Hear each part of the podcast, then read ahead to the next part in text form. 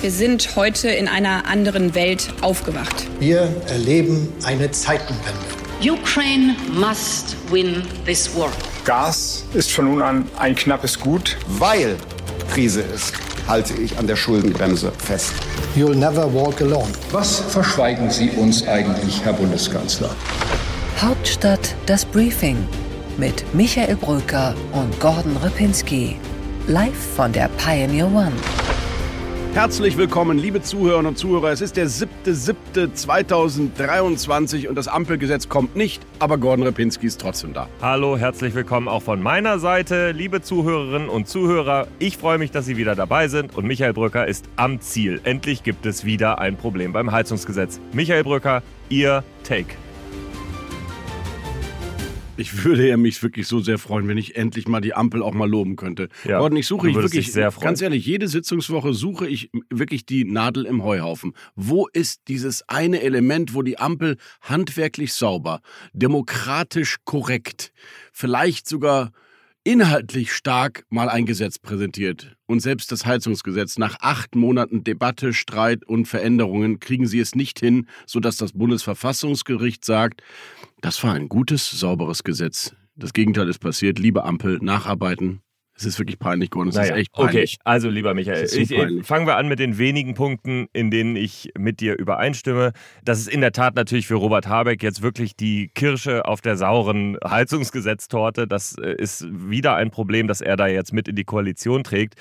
Dennoch, das Bundesverfassungsgericht hat sinngemäß gesagt, es könnte vielleicht sein, dass die Rechte des Abgeordneten Heilmann oder der Abgeordneten insgesamt verletzt werden. Und deswegen wäre es vielleicht besser, wenn man es eine Woche später macht. Mehr ist dieses Urteil nicht. Es ist vor allem kein Urteil in der Sache, sondern nur im Verfahren. Und da, wie gesagt, auch eine 5 zu 2 vielleicht besser, wenn wir es so entscheiden. Richterentscheidung. Und insofern würde ich mal sagen, lassen wir es dann auch da, wo es ist in der sachlichen Bewertung, nicht wahr?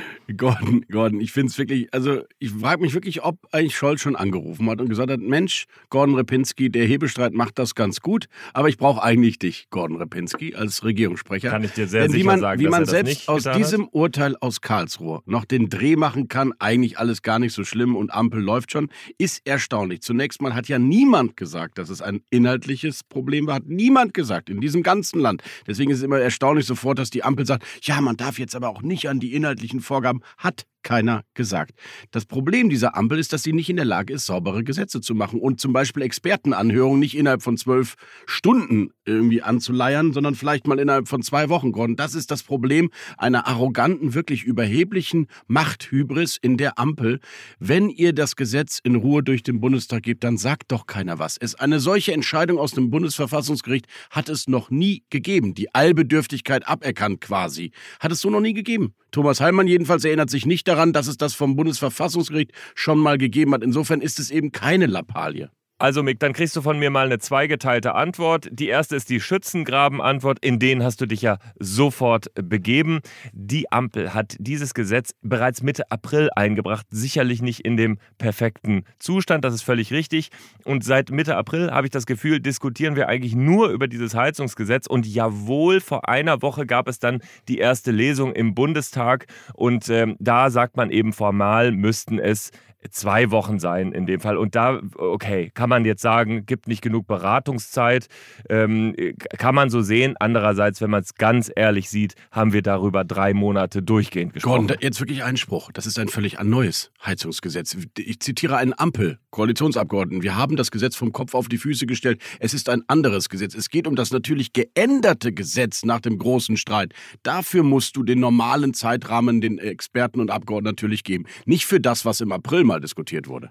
Und deswegen kommt auch der zweite Teil meiner Antwort außerhalb des Schützengrabens. Natürlich ist es ein Grundsymptom dieser Ampel. Das liegt nicht nur äh, an Robert Habeck in diesem Fall, sondern das liegt auch am Kanzleramt, an Wolfgang Schmidt, der das so organisiert, dass sie die Prozesse so eng wie möglich gehalten haben, im doppelten Sinne, zeitlich und natürlich auch, um dann eben den Kreis derer zu reduzieren, die da rankommen. Und das begrenzt eben die demokratischen Rechte des Parlaments. Das ist ein Grundthema dieser Ampel, das sich symptomatisch auch daran zeigt. Ich finde trotzdem, dieses Heizungsgesetz jetzt nochmal so aufzuladen bei einer so differenzierten und in der Sache gar nicht getroffenen Richterentscheidung, finde ich übertrieben. Also niemand lädt es auf. Ich hoffe, wir sind beide der Meinung, dass die Karlsruher Richter unabhängig und relativ emotionslos urteilen. Sogar von der SPD eingesetzt. Das Danke. ist in der Tat das Gute also an dieser lädt hier Entscheidung. was emotional hoch. Karlsruhe Genau. hat eine Klatsche. Du lädst es Nein, auf. wir diskutieren darüber. Karlsruhe hat dieser Ampel eine Klatsche gegeben. Eine schallende Ohrfeige, dass man so mit dem Bundestag, den Volksvertretern, nicht umgehen sollte. Mehr nicht. Niemand da draußen macht das, sondern Karlsruhe. Und das sind unabhängige Richter. Wir sind hier nicht in Ungarn.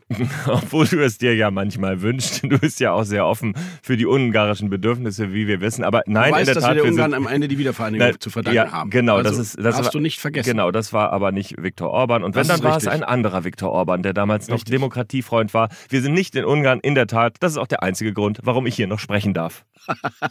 Gordon, wir sind uns einig. Wie geht's jetzt weiter? Ähm, ich würde mal sagen, die Ampel will das Ding natürlich. Es kommt ja auch. Also nur mal so da draußen, falls sich jemand gefreut haben sollte. Das Ding kommt. Wir haben dazu ja diese Woche Christian Lindner äh, an, auf dem Schiff gehabt, kurz nach dem Entscheid. Und da hat er klargemacht, das Ding kommt.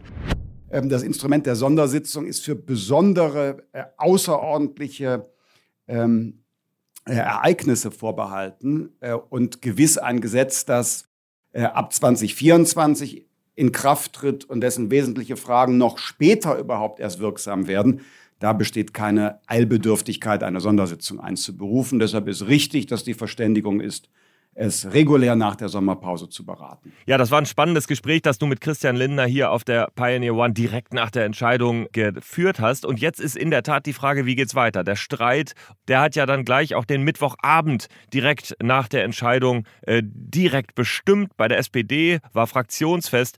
Da stand ein Olaf Scholz, der war wirklich gelöst, muss man sagen. Der hat gelacht, der stand in einem kleinen Kreis mit Journalisten und hat Bis die geredet. Eilmeldung kam. Ja, bis die Eilmeldung kam, das muss man wirklich sagen. Und dann haben sie sich alle zurückgezogen und haben eine, wenn du so willst, Partei-, Fraktions-, Regierungs-Sondersitzung gemacht und überlegt, wie man das jetzt löst. Aber bis dahin hatte ich das Gefühl, das war so richtig. Das war das erste Mal dieses Gefühl von Sommerpause und ähm, der Bundeskanzler stand da und sagte, das ist jetzt nicht mein Problem, ich bin hier der Kanzler. Liebe Katja Mast, parlamentarische Geschäftsführerin der SPD-Bundestagsfraktion, hier mein Rat an Sie. Versuchen Sie doch einfach mal in den nächsten zwei Jahren Ampelkoalition, denn die Ampel wird ja halten bis zum Ende des Jahres 2025. Versuchen Sie doch einfach mal Gesetze ein bisschen frühzeitiger in die Abstimmung zu geben, Experten wirklich auch zuzuhören und nicht ihnen das Gefühl geben, dass sie schnell mal eben drei Mails schicken sollen und sie ohnehin nicht angehört werden. Und dann ändert sich vielleicht auch ein bisschen was mit der Wahrnehmung der Ampel und der handwerklichen Arbeit im Maschinenraum der Demokratie. Ich weiß nicht, ob es wirklich an Ihnen liegt, ob Sie da wirklich die Möglichkeit haben, das äh, früher einzubringen oder ob da nicht viele andere Stimmen auch noch mitsprechen. Ja, natürlich, grundsätzlich der Hinweis wäre gut. Ich glaube, ein Wolfgang Schmidt, der mag die Prozesse im Kern so, wie sie sind. Und äh, womöglich wird sich deshalb nichts dran ändern. Ich bin gespannt, ob die Sommerpause wirklich so schön wird für die Ampel. Denn die Stimmung war schon verdammt vergiftet zuletzt. Das muss man echt sagen. Also diese Veröffentlichung von internen Briefen, dieses sich alles hinterherwerfen, dieses auf Twitter austragen von großen Streits, das ist schon wirklich, wirklich grenzwertig. Unsere weiteren Themen heute. Wir diskutieren im Deep Dive über den neuen Streit in der Koalition rund ums Elterngeld.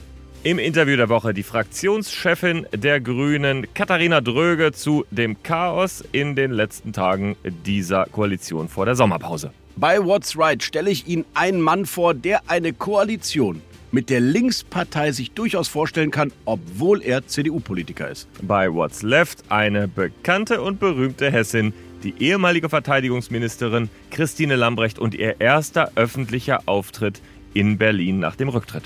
Ein Satz zu mit dem grünen Experten, Grünenversteher und ehemaligen, ehemaligen, ehemaligen Büroleiter von Joschka Fischer, heute Kommunikationsberater Michael Wedell. Und What's Next natürlich ein Blick in die Sommerpause mit Rasmus Buchsteiner, unserem Chefkorrespondenten. Bis hierhin, liebe, liebe Zuhörerinnen und Zuhörer, leider nicht weiter, denn Sie sind noch nicht Pionier. Sie könnten es aber werden und dann sich Gordon Repinski ganz und seine klugen Analyse ganz anhören. Dafür müssen Sie Pionier werden. Und vor allem diesen Podcast, in dem wir uns ja noch über diverse Themen streiten werden, Michael Brücker und ich äh, unerbittlich streiten werden. Aber am Ende finden wir womöglich auch wieder zusammen. Das ist der Hauptstadt-Podcast, den Sie jede Woche am Freitag hören können mit dem Interview der Woche. Hochkarätig natürlich, aber auch nicht nur das. Sie können unseren Newsletter lesen, der erscheint jeden Tag, im Sommer dreimal in der Woche und die vielen anderen Produkte aus der Pioneer-Familie. Kommen Sie an Bord, dann können Sie zwei wirklich kluge Ökonomen hören, zum Beispiel Lars Feld und Justus Haukapp in ihrem Ökonomie-Briefing. Es gibt das Investment-Briefing, das Tech-Briefing mit Christoph Käse und Lena Waldle, natürlich der achte Tag mit Aleph Doan und natürlich das Pioneer-Briefing in Gänze von Gabor Steingart. Nur wenn Sie Pioneer sind. Es lohnt sich. Also kommen Sie zu uns, probieren Sie es mal aus. Es gibt ein wunderbares Einstiegsangebot, drei Monate für drei Euro. Die drei Euro würde ich sogar für Michael Bröker und diesen Podcast ausgeben. Also probieren Sie es aus, kommen Sie zu uns, wir würden uns freuen. Hauptstadt das Briefing mit Michael Bröker und Gordon Ripinski. Live von der Pioneer One.